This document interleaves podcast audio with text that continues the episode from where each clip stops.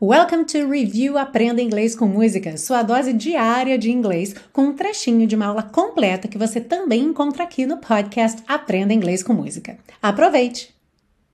E para a gente fechar essa parte 2, é Claro que eu não podia deixar passar batida aqui esse present perfect. Tem duas frases aqui na sequência. She's taken my heart, but she doesn't know what she's done. Se você tentou traduzir ao pé da letra alguma vez essa música, talvez você tenha pensado em ela tem pego meu coração, mas ela não sabe o que ela tem feito, certo? Mas essa não é a tradução correta para essas frases, porque a gente tem aqui um present perfect. O que, que é um present perfect? É um tempo verbal que não existe realmente em português com as mesmas características do inglês, alright?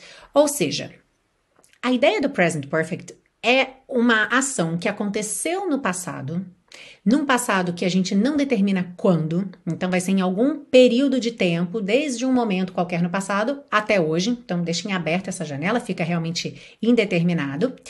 E quase sempre, 99% das vezes que a gente opta por usar um present perfect, aquela ação, aquele acontecimento tem um impacto hoje, ou seja, está relacionado com o presente, daí o nome present perfect alright? Então, na grande maioria das vezes, vai ser traduzido como passado no português, ok? A gente traduz como se fosse um, um pretérito perfeito, mas a ideia tem assim uns extras, sabe?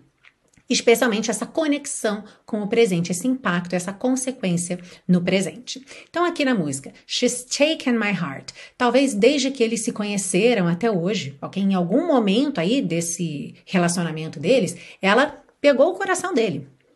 But she doesn't know what she's done. Mas ela não sabe o que ela fez. Ou seja, nesse momento que ela pegou o coração dele, que a gente não sabe quando foi, mas foi em algum momento nesse período de tempo, ela fez isso e ela não sabe o que fez. What she has done. E qual é a consequência disso agora? Ele está entregue, como a gente vê aqui na música, certo? Então, essa ação dela de ter pego o coração dele, é, de ter feito isso, está impactando diretamente a vida dele hoje porque ele está completamente apaixonado. Alright? Para te ajudar, a gente vai comparar, vamos fazer aí duas frases, uma no passado simples e outra no present perfect, e a gente vai pegar frases muito parecidas com a mudança só no contexto para você entender quando você optaria por uma construção ou a outra, ok? Então, imagina que dois meses atrás você cortou seu dedo. Você estava lá cozinhando e aí, sem querer, cortou, não cortou o dedo fora, não, tá? Foi um cortezinho.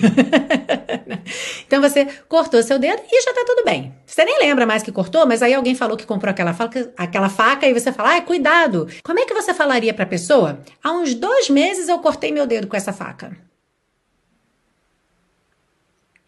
Esse há uns dois meses, eu falei assim, né, como se fosse mais ou menos, você pode usar o about. Então, about two months ago, I cut my finger with this knife. Ok? About two months ago, I cut my finger with this knife. Alright? Agora, uma outra situação. Hoje de manhã você estava cozinhando e aí, sem querer, você cortou o dedo. Também não cortou fora, não, tá? Foi só um cortezinho, mas incomoda, né? Tá doendo ali agora. Talvez você esteja com band-aid, é, enfim, tem alguma coisa ali que mostra que o seu dedo não tá 100%. Aí alguém vê e fala: O que aconteceu? What happened? E aí você vai responder: Eu cortei meu dedo. Com essa ideia do present perfect, porque você não disse quando foi o corte e porque a consequência está ali presente neste momento. So, how would you say that? I've cut my finger. I've cut my finger. Alright? I have cut my finger. I have contraído I've. I've cut my finger.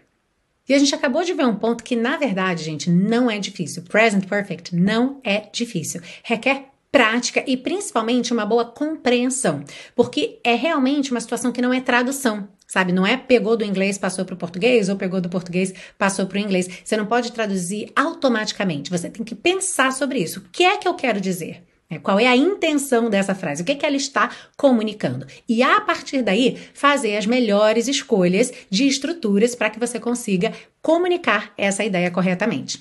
E esse trabalho passo a passo é feito lá no intensivo de inglês da Teacher Milena, o meu curso completo que começa do zero. Então, sim, a gente vai ter present perfect, present perfect continuous, past perfect, as condicionais todas, mas a gente começa do zero. Então, se você nunca estudou inglês na vida, o curso é para você. Se você já estudou, mas não tem segurança na fala ou até mesmo nessas estruturas, o curso também é para você. Até porque tem uma metodologia super diferenciada que pega você para falar inglês desde o começo. Então, você, mesmo que você já saiba aquele assunto, ou seja, que você já conheça aqueles assuntos iniciais, já que o curso começa do zero, você vai estar praticando a fala de um jeito que eu tenho certeza que você nunca praticou.